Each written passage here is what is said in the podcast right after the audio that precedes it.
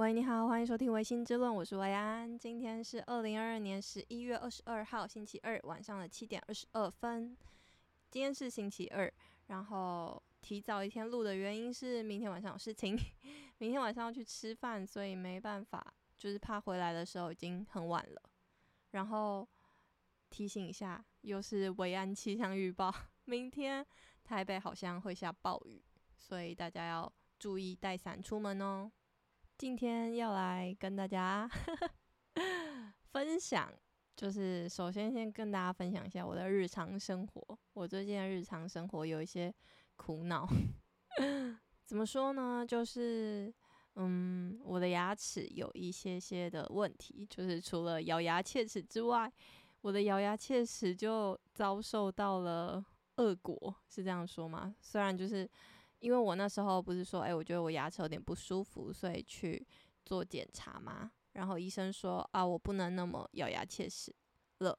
之后我就非常注意嘛，就是我会用医生教我的方法去避免这个状况。但是前阵子我就突然又觉得，嗯，不舒服，所以我就又去预约了。但是因为台北就是。目前看下来，好像预约是要看运气的，就是有的时候很快，有的时候就要等很久，所以我这一次就等得比较久。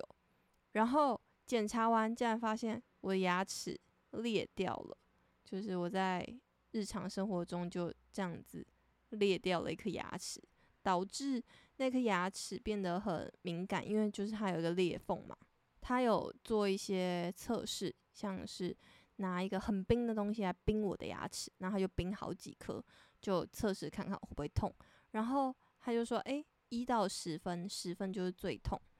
然后我冰到那一颗裂掉的牙齿的时候，我就整个大叫，就是超级无敌痛，我就说十分，十分这样。所以，嗯，目前医生的治疗就是他打算把这颗牙齿装上一个牙套。先去保护它，观察它一个月，然后看看会怎么样。然后我会那么苦恼，是因为就是我这个人是觉得，如果呃事情可以解决，然后一劳永逸，然后不是治标而是治本的话，我愿意花费就是心力跟金钱去解决。就是我不喜欢治标不治本的感觉。但是医生也有跟我说，诶，我装上了这个牙套，然后观察一个月嘛。它其中还有一个风险就是，诶，你不知道，就是我牙齿里面的 神经现在是怎么样。他就说了一个可能性，就是有可能在装上牙套这件事情，有可能已经呃为时已晚，就是。有可能已经蛀到神经里面了，那有可能在这一个月就蛀到神经，然后就神经就坏掉，然后就必须做呃根管治疗。那这件事情就是就是最糟糕的状况，就是你就必须做根管治疗。然后我当下我就觉得很挫折跟很呃心情不好，就觉得诶，为什么竟然会有一件事情是你必须。去承担那么巨大的风险 在你的身体上面，然后就觉得有点挫折。但总之就是，嗯，现在医生的判断就是这样子，所以就也只能先这样子看看。就是，嗯、我是礼拜四要去做这个牙套，然后做这个牙套呢，就需要上麻药什么的嘛，所以，呃，依照医生的说法是，他会在。临床的时候再做一些观察，然后随机应变，就是有可能我现在那颗牙齿其实神经早就没有了，那就是直接会做根管治疗。就是星期四就是一个 很可怕的日子。以上就是嗯、我们先把它称为牙齿 A 的故事。然后其实我还有另外一个地方有问题，就是我的牙齿 B。我的牙齿 B 其实在嗯、大概两三年前就发现问题，就是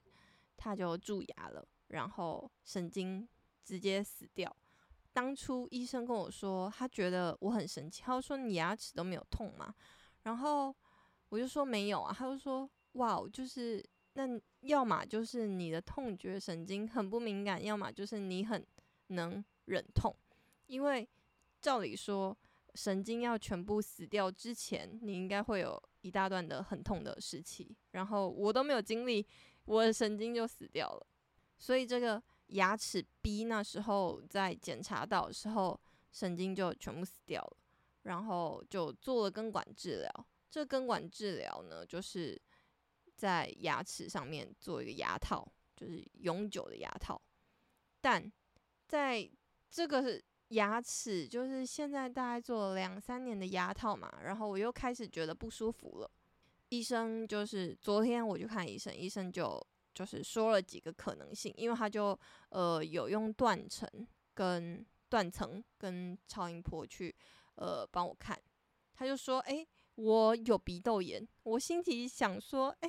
我怎么可能有鼻窦炎？因为我是一个，就是我们家来说超健康的一个人，就是 我不会过敏，就是我不会打喷嚏、流鼻水或就是哈啾哈啾的，我都不会。所以就是他一说我有鼻窦炎的时候，我还问他说，呃，请问鼻窦炎会有怎么样的状况？就是我听过这个。嗯、呃，病，但是我不知道它会有什么样的状况。然后他说：“哦，你会流鼻水吗？然后你会打喷嚏什么的吗？”我说：“我都不会。”他说：“那也有可能是因为你这颗牙齿的关系，就是我们现在在说的牙齿 B，就是牙齿 B 的牙齿根部旁边，就是有一块黑黑的，就是蛀牙。然后那边离呃鼻窦很近，所以我的鼻窦上面就是他说本来的鼻窦会砰砰的，但是我现在的鼻窦那一块就。”塞满了液体，所以就是在断层上面可以看到我有鼻窦炎的症状，但是不确定我是原发性的还是因为这个蛀牙导致了鼻窦炎。然后依照我就是以前的病史来看的话，应该就是呃这个蛀牙导致的嘛。那为什么会发生蛀牙呢？他就有说了几个可能性。然后第一个可能性就是，诶，有可能是我的这个牙套它裂掉了。那裂掉了的话，呃，细菌就会跑进去。那跑进去的话，就是导致我牙齿根部就蛀牙了嘛，这样子。但他说这个可能性可能比较低一点，因为这颗牙齿才做两年多，在他的经验上面来看的话，并不会那么快就有裂缝这样子。第二个可能性就是。这颗牙齿有两个神经，两条神经，就是，嗯、我不确定我的现在说明好不好，但我尽量说明给大家听。就是一颗牙齿，就是我目前的这颗牙齿 B 里面有两条神经，那这两条神经在当初就是两三年前已经死掉了，所以死掉的话就是把神经都抽出来，然后去塞一些填充物嘛。那这两颗，呃，这两条神经中间有一个细缝。然后这两条神经也都很长，它从断层上面可以看到，就是有一条它修补的痕迹比较长，有一条比较短。那他说的第二个可能性就是，有可能在那个修补的比较短的那边，就是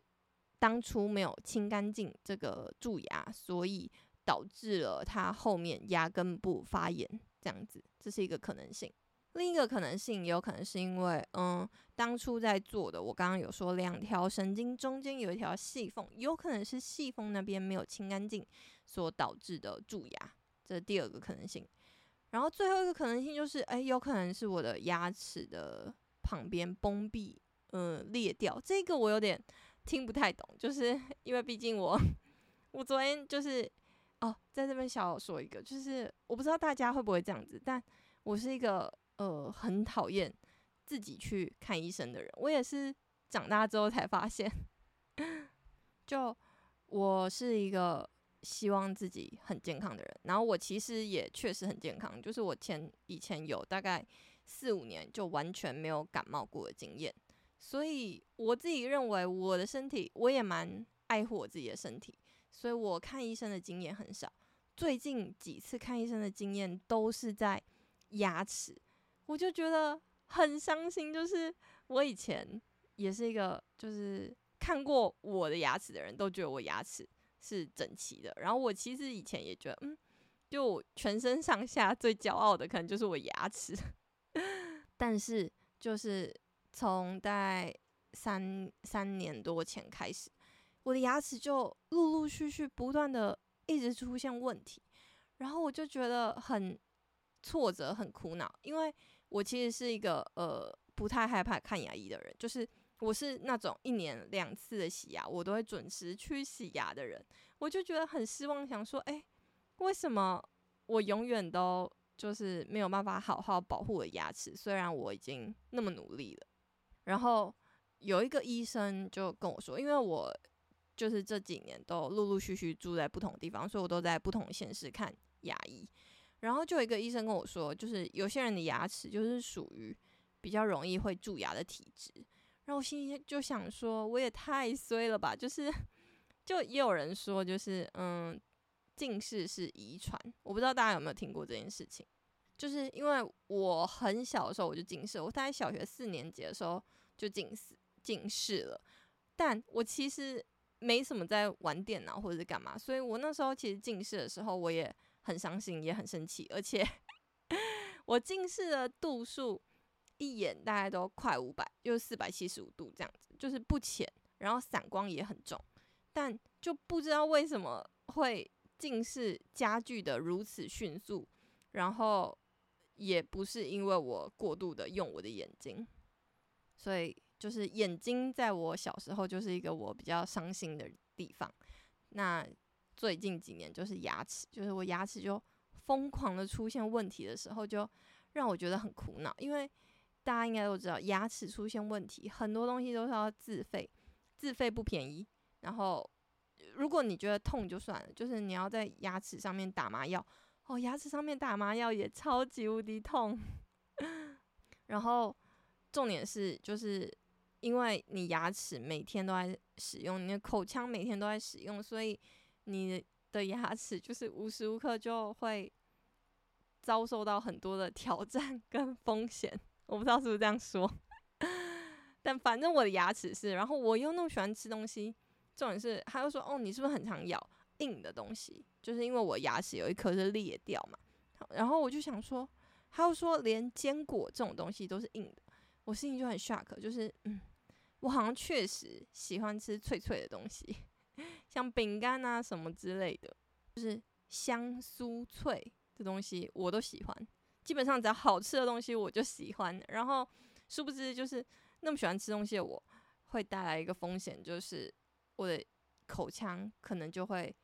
处在风险之中，因为就会有很多细菌嘛，然后会有很多就是导致蛀牙的东西在长期的留在你的呃口腔里面。好，回来，所以我的牙齿 B 呢，就是导致我现在这个状况，就是有三种可能。那现在要怎么解决呢？就是要去看看，就是。呃，是不是可以把当初没有清干净的部分，或者是新蛀牙的部分，去把它清干净？清如果可以清干净的话，就表示这是成功的。那也有可能是失败。哦，他失败讲得超级可怕。他就说有可能失败。然后你，我刚不是说，就是我那颗牙齿，它旁边上面就是鼻窦嘛。他说鼻窦那边就是有看得出来有液体嘛，就是脓泡的意思。然后他就说，有可能就是你一进去，就是一探看进去之后，脓就从牙齿流出来。然后说到这个状况，可能就要请耳鼻喉科来，就是一同就是处理这个状况。我心里一听到他说脓要从我的牙齿的洞流出来，我整个就吓疯，我真的是吓到疯掉的那种。好，所以就是。基于我的这些 事情，所以导致我每次看牙医出来，我都非常的郁卒，然后伤心跟低落。如尤其又是一个人去看牙医，你就会觉得哇，这世界那么大，然后我的牙齿那么惨，我该怎么办？然后每一次看牙医的费用也都不便宜，就是可能都就是像这一次我处理完我牙齿 A 跟 B。大概就花掉了我一个月一半的薪水了，唉，大概就是这样子。嗯，好，分享这个故事呢，是要跟大家说，就是大家要好好爱护自己的牙齿，要牙线用起来，漱口水漱起来，然后刷牙刷起来，这样子。嗯，但如果大家 就是如果我的观众有牙医的话，也都欢迎跟我分享，说就是呃，我现在这个状况可以怎么样处理？会不会其实有更先进的手法可以让我就是一劳永逸，或者是呃成功率比较高的？哦，对，因为我的牙齿 B，他就说我牙齿 B 的成功率只有百分之六十，他说我是一个比较困难的案例，就是。平常人如果是这样子的案例的话，成功率大概都有七八十，但是我只有六十，这也是导致为什么我会如此郁卒的原因，因为就会觉得说，为什么会有成功率那么低？就是你真的是要去赌一把的那种感觉，我就觉得，唉，对，就是用一个叹气来结束这个话题。好，那接下来。怎么办？今天讲的话题都好沉重哦。我接下来要讲的话题是，嗯，最近非常非常红的一个电影，叫做《流麻沟十五号》。这个故事是在讲述台湾一九五零年 一九五零年代白色恐怖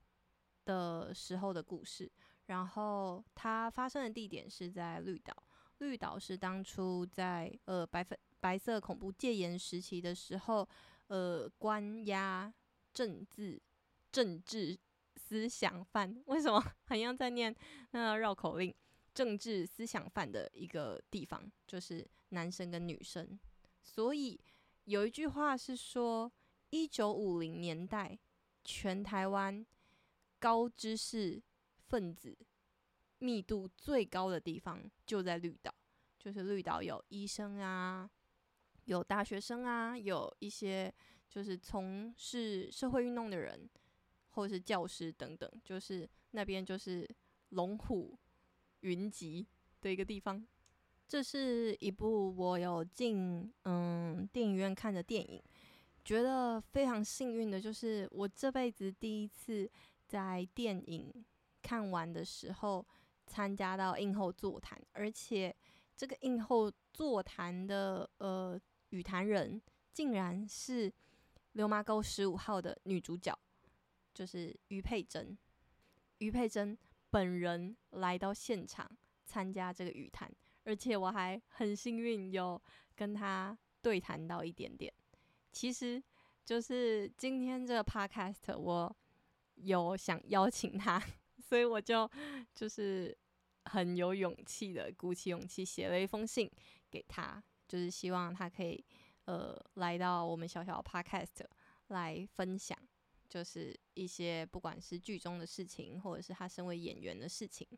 就是很想跟他再多聊聊。因为看完这个嗯《流马沟十五号》，我的内心的感触是蛮多的。然后听完他的语谈之后，我觉得她是一个非常有深度的一个女生，而且。讲话极度温柔、咬字清晰的女生，就是整个语谈下来，你会觉得她是一个很温柔的人，所以我就就是私心就非常喜欢她，就是有一点像一个粉丝想要告白的心情这样子。然后，但因为她的档期很忙碌，所以她还很亲切的回了我一个讯息，然后很郑重的。就是婉拒我的邀约，就我很感谢他。所以今天呢，关于流麻沟十五号的心得感想，就由我自己一个人来呃跟大家分享。也刚好就是因为有听到，就是余佩真，我们现在简称她叫佩真，可以吗？好，因为佩真的影后座谈，所以让嗯、我对这部电影也有一些更就是从。演员本身得到的一些角度的切入，所以呃，在这边也会一并跟大家做分享。那因为这是一部呃算是历史史实片，所以应该没有所谓呃剧不剧透的问题。那关于就是角色之间的爱恨情仇这些，我就不剧透。但是有一些画面跟我蛮喜欢的几幕，还是很想要分享给大家。好，那首先先跟大家说，就是这一部剧，就是大家可以看到海报的话，海报都会有三个人，就是三个女生。第一个女生叫做 Q 口她叫杏子，呃，杏花的杏。Q 口就是余佩真所主演的角色，我们等一下就会称她叫 Q 口。好，然后第二个人叫做呃陈平，就是浮萍的萍。尔东城浮萍的萍，他是由连俞涵饰演的，这是第二个。第三个是叫做 Gen 桑，就是严桑，他姓严，严格的严。然后就大家应该知道说，哦，就是日本人在尊称尊称一个人的时候，都会用什么什么桑这样子。就是如果是我的话，我可能就会叫维安桑。然后如果你是呃王姓王的话，可能就会叫欧桑。所以这个人叫严，他姓严，所以叫他 Gen 桑这样子。好，然后 Gen 桑是由严立文所主演的。那这部剧就是围绕着这三个女生所展开的。这三个女生就是都被流放到火烧岛，就那时候的绿岛有一个另外一个名称叫做火烧岛，所以他们三个就是被流放到火烧岛，就是进行他们所谓的新生训练。就是对于政治思想犯的一个就是监狱这样子，然后他们里面所做的当然就是苦役呀，然后要一些学习啊，就是他们会一些做一些嗯思想清洗的动作，就是会被那边会被关到那边去的，都是大多数都是被视为是所谓共匪的人，所以他们里面就会宣导说，哦，你要反共爱国啊，然后反攻大陆啊等等的思想做。这样子的教育，所以呢，呃，这三个女生就是不管是因为被诬陷，或者是呃为了保护学生去自首，或者是呃因为真正相信社会主义，而真的算是所谓呃某方面的共匪的原因，他们就因为不同的原因而被一起流放到了火烧岛上面。其中 Q 口是一个非常年轻、善良、单纯的女孩子，他非常的年轻。他高中大概肄业吧，我记得没错的话，要么是高中刚毕业，要么就是高中肄业。他在就是某一个呃校园清洗的活动中就被陷害了，然后他就莫名其妙的就被流放到了火烧岛。那呃其他的两位就是陈平跟 Gen 桑，他们两个是。呃，在火烧岛比较久，他们就是比较以前就已经被流放到上面去的两位女性。这两位女性呢，在我的呃感觉是，她们两个就像是呃 Q 口的守护神，她就守护在 Q 口旁边去，不管是守护她的单纯，守护她的善良，或是守护她的身体生命安全，她们两个都真的是用尽全力的在。保护 Q 口然后用自己的方式来保护这件事情是我觉得比较特别的，因为嗯，引用一下 于佩珍佩珍的说法，他那时候在呃映后座谈的时候有提到，就是大家看完电影可能会觉得，诶，Gen 桑跟 Q 口比较好，然后他跟就是 Q 口跟陈平。的感情并没有那么深刻，但他说其实不是这样子的。其实 Q 口跟陈平他们是生死之交，然后呃 Gen 桑至于 Q 口的话，Gen 桑其实是一个思想的启蒙者，所以嗯、两位的重要程度是同等重要的这样子。接下来要引用就是。不是引用，是想要跟大家分享其中一段，我觉得对我来说很冲击的一段。第一段就是 Gen 桑跟陈平的对谈，就是有一天他们就是在路上遇到，然后就在讲 Q 口的事情，然后 Gen 桑就说了一句话，他说 “What doesn't kill you makes you stronger”，就是他是用英文讲的，然后。陈平听完这句话的时候，他就回了一句说：“What if she's killed？” 陈平这边说的 “she” 就是指 Q 口。那这一句话的呃来龙去脉就是指说，就是因为 Gen 桑跟嗯，或者是说整个在火烧岛上面的政治思想犯，他们其实所遭遇到的最大的折磨，就是他们必须要不断的捍卫自己的独立思考的能力跟自己的思想。对于 Gen 桑来说，他很相信一件事情，就是他说牺牲会带来力量，所以他也觉得 Q 口的心性足够坚强，就是可以坚强到，就是不管他们在遭受到怎么样的肢体的凌辱的迫害之下，或者是整个苦役的过程中，他都一定可以撑过来，而且保有自己的思想，所以，呃，他才会讲这句话话嘛，就是。大家应该有听过，就是我觉得这句话很厉害的是，就是他经过了时代的的演变，他还是在当下二零二二年的今天，都还是会朗朗上口的一句话。至少我的世界里面啦，很多人在讲这句话，就是这句话的中文就是指说，那些杀不死你的，都会使你更强大嘛。所以他就觉得，嗯，Q 口不会被杀死，然后 Q 口会因此变得更强大。那这边陈平回了一句说：“What if she's killed？” 就是那如果他被杀了呢？就是他这边其实我听到这句话的时候，我对编剧 的敬佩真的是只能用五体投地来形容，因为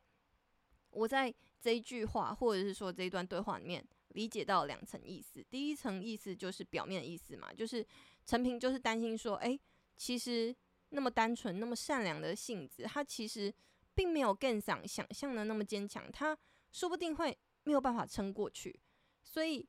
因为陈平他其实内心是很心疼，也很喜欢这个小妹妹的，所以他不希望也不忍心她遭受到这种折磨，所以他才会去质问 Gen 桑说。What if she is killed？如果她被杀了呢？那就是人没了，就是没了的嘛。那第二层意思呢，就是这是我觉得很我自己的理解啊，对于这一这一幕剧的理解，就是我很清楚的看到了陈平的凄凉，在那个走廊上面他们的对话，因为在剧中一开始的时候，Gen 桑他其实有教杏子说英文，就是。在那个时代，你会英文就是表示你是一个知识分子嘛。然后显然 Gen 桑就是一个高知识分子，他是呃护校毕业的，他是一个护理师，然后也有在马偕医院工作过。所以当这个前提已经被设立了，诶，会英文表示你是个知识分子。然后当陈平淡淡的抛出那一句英文的时候，那一瞬间好像是在提醒 Gen 桑跟。所有在观影的观众说：“诶，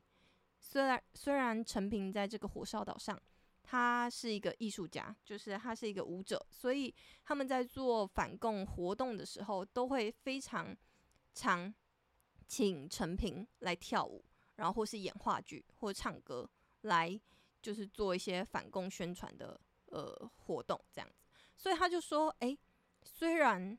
陈平好像白天。”是被当做反共的花瓶，也就是军人的玩具。晚上还需要去用自己的身体去奉承军队的大队长。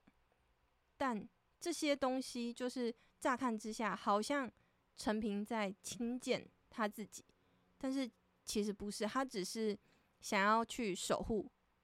他想要守护的东西。他因为他内心有想要守护的东西，所以他做出了这样子的选择。但他做出的选择，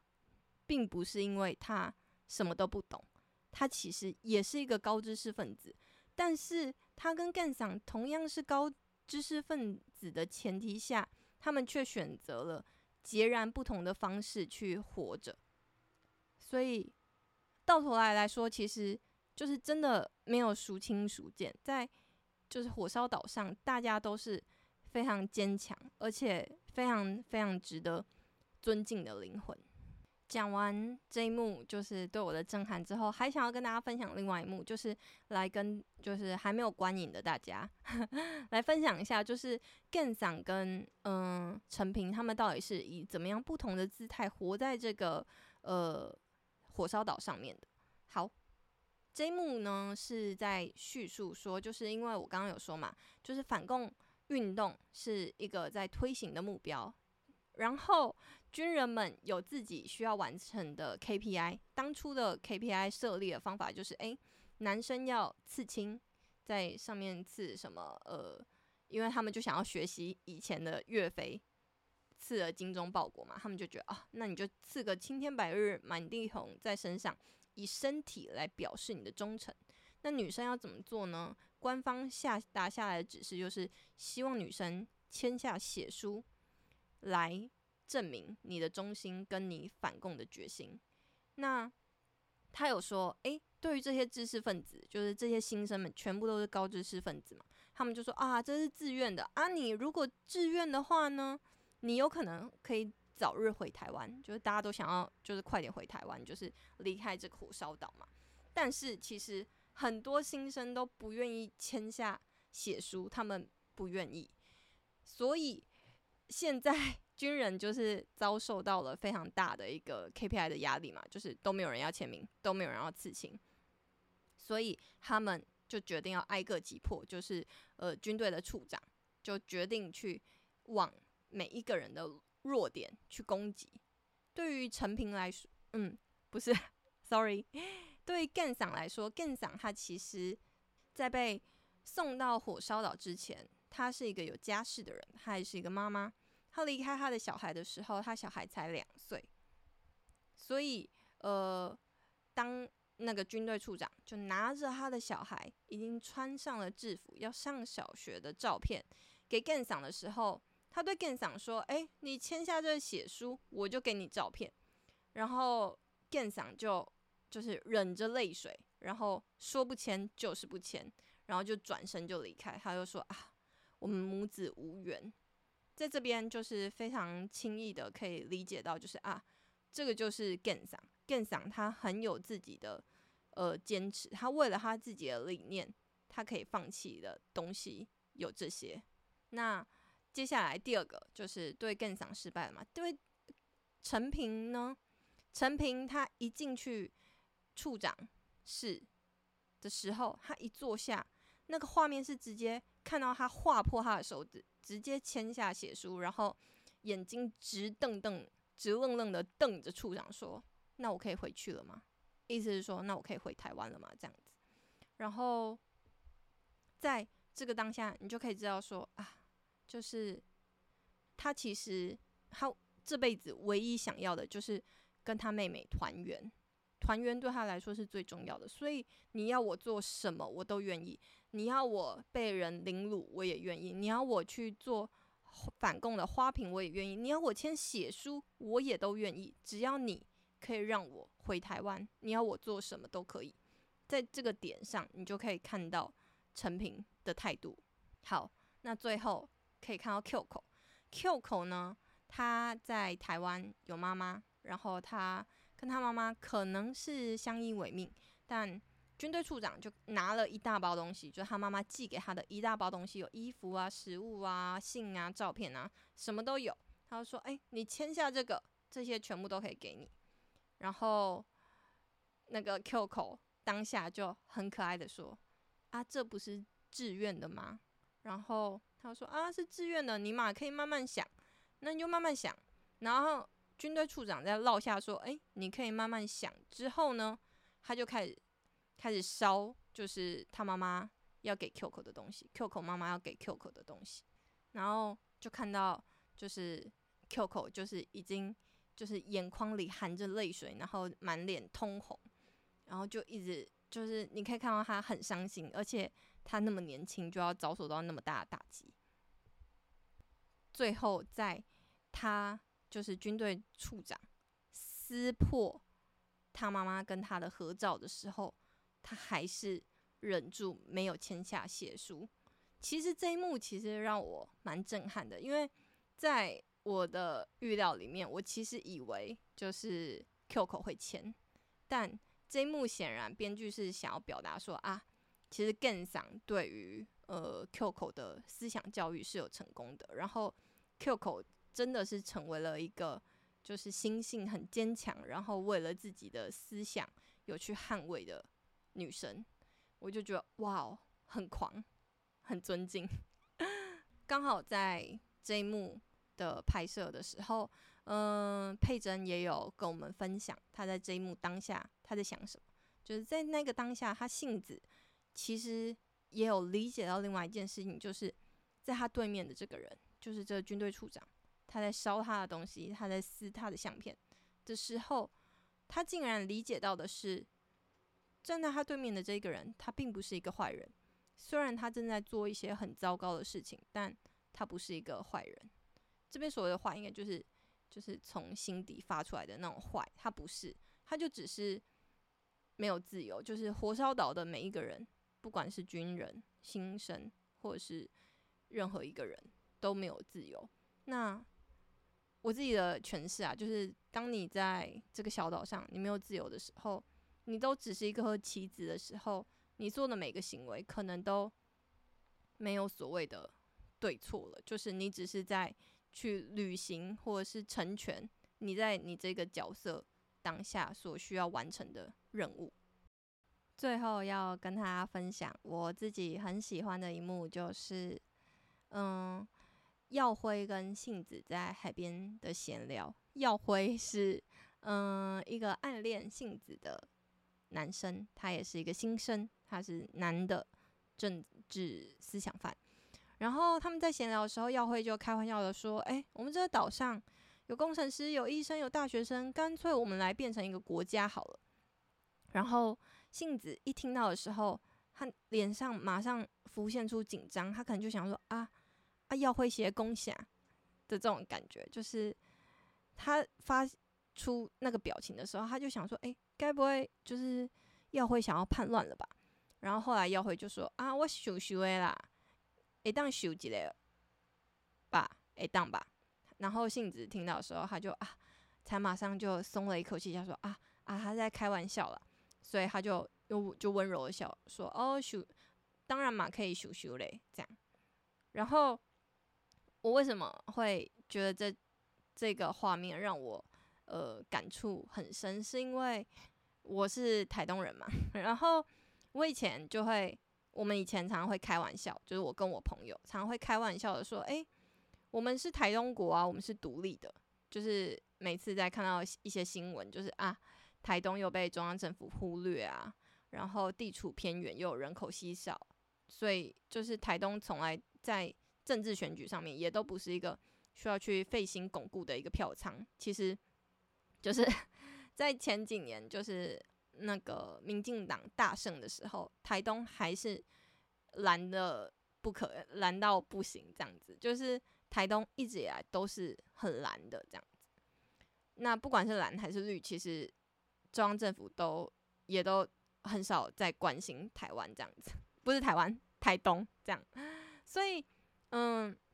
每次我们开玩笑，就是不管是我说还是我朋友说，就是啊，我们要我们要不要独立一下啦的时候，我们都会去应和这句话。我们的应和就会直接说，对啊，为什么不快点独立？对啊，又是这样这样搞，很烦呢、这样。然后我看到了呃耀辉跟 Q 的呃闲聊的时候，我就马上想起来我跟我朋友的闲聊，所以。我那时候很心疼 Q 口，就是我看到他脸上的紧张，他那时候想说：“哎、耀辉该不会在那边讲下面奇怪的话？”的时候，我当下就觉得哇，就是言论自由真的是得来不易，就是所有的自由都是，就是以前人没有的，然后我们现在可以习以为常的，都不是理所当然才可以得到的。对，这就是我当下的感觉。好。那电影的话，我就呃截取这几段我自己对我感触很深的几幕来跟大家做分享。最后想要跟大家分享这首歌，就是它的片尾曲。就是如果 我是金马奖的评审的话，我觉得这部电影就是其他的奖我不知道，但是我觉得它一定可以得的一个就是最佳电影歌曲奖。它是它的片尾曲是一个台语的歌曲。它是曹雅雯所唱的《永远的所在》，永远的所在，永远的所在，应该是这样念吧？我台语很烂，抱歉。好，那我觉得这首歌的契合程度呢，就是它的歌词的契合程度，就像是，嗯，大家应该都听过《天气之子》跟《你的名字》吧？就是新海诚的日本动画电影，他这两部电影的配乐都是 RADWIMPS，R A D W I P S，RADWIMPS，他所专门为这两部电影所写的，所以这两部电影的歌真的是我都超级无敌爱，就是我觉得你只要听到这首歌，就会马上想到这部电影，我就觉得这首《永远的所在》跟《流麻沟十五号》的契合程度就是那么高。但是硬要说一些小小的可以在更好的地方，就是我觉得如果这首歌可以在电影中间就开始穿插，就是有时候电影中间一些空景的时候，不是都会有一些歌嘛？然后如果它在中间就穿插的话，我觉得它一定可以加深这个电影在人们心中的特色跟印象，因为那首歌的歌词跟歌真的写的太好了，不知道大家 有没有？觉得我今天一直在讲一大堆语言，就是我跨了很多语种，因为这部电影它所描述的年代就是一九五零年代，一九五零年代的语言就是那么多元。就是我觉得这部电影最厉害的地方，就是它把有台湾腔的中文、大陆腔的中文、日文，还有台语，和英文，都切换得极其自然。就是我觉得。他们所有的演员，就是佩珍也有讲说，他其实为了这个腔调跟共鸣下了非常大的苦功。我觉得他下的这个苦功真的非常值得，就是你完全不会有出戏的感觉，就是因为呃声调很重要嘛，你完全会有一种你就是回到了一九五零年代，那些人就是这样子讲话。这一句话应该要讲中文，没错，这一句话应该要讲日文，非常有道理，就是。会觉得编剧有够用心，然后演员呈现出来的质感也都非常高。还有一点就是，我觉得我很幸运的，就是因为我会日文，所以我可以就是里面讲的每一种语言我都听得懂，所以我就可以更应该有比呃不会日文的人还要更可以融入这个剧情，大概是这样子。所以我就觉得啊，这部电影真的是蛮厉害的。我。上次去电影院看电影是去看《沉默呼声》嘛，然后那时候就有人一直说，也不是一直说，就是蛮多人来好奇问我说：“诶，为什么我那么大力、那么用心的去推这部电影啊？就是我有发文啊，然后录 podcast 啊什么的。”然后我当下的想法，我其实蛮错愕的，因为大家好像就以为啊，我是不是被中共洗脑了？我是不是被法轮功洗脑了？然后。我在这边，我只是想要跟大家说，我没有，因为，嗯、有人还跟我说，诶、你有去看《沉默呼声》，那你不如来看《流麻沟十五号》，这个还比较值得看。然后我现在要说，诶、我两个都看完了，然后我两个也都讲了，应该算是有显现我的公平吧。好，我想要讲的是，就是我当初为什么会那么用力的推呢？就只是因为我自己觉得。我在看完《沉默呼声》之前，我其实对于《沉默呼声》就是对于法轮功跟中共对于法轮功的迫害这些东西，我都一无所知。就是我看完了电影，我才知道发生了什么事情。还有，当然还有透过我自己去做的功课，就是我看完电影去做了相关的报道，就是或者是大家写的文章或者什么的，做完了功课，我才知道说啊。原来在世界的某一个角落有这样子的事情在发生，然后我们就是可以知道的话，都可以增加关注度的同时，应该就是在帮助他们吧，大概是这种感觉。然后又因为这部电影遭受到了就是算是打压吗？应该这样说，就是他明明在台湾才是曝光度。或者是或者说意义来说才是最重要的一个电影，但是它在台湾却在上映的过程中都遭受到前所未有的打压，然后导致它的票房应该蛮差的。但我刚刚录音之前，我看到了《流麻沟十五号》已经破了三千万的票房了，我还真的不知道《沉默呼声》有没有破一千万。那说到这个呃票房的问题，《流麻沟十五号》它呃我的朋友跟我说，诶，很多政治人物都包场了，然后大家也觉得这个是也是一个政治意味浓厚的片，就是在那么敏感的时候上片，选举前嘛。这个礼拜就要选举了，选举前上片，然后有一大堆政治人物包场，就是很难让人不去联想说，诶，这是不是有一些政治操作的一些成分在？但我自己要跟大家分享是，我看完这部电影，我没有感觉到所谓的现今蓝绿政党的呃色彩，我自己是没有，我只有看到了一段的历史，然后。这一小段历史是我以前过去的人生中从来都没有被教教导过，或者是有所耳闻、有所经历、有所听闻的一段历史。那我知道这段历史之后，我其实觉得对我的人生确实有更深刻的认认识，因为这部电影毕竟就是发生在台湾的的事情嘛，所以它确实就是一段属于我们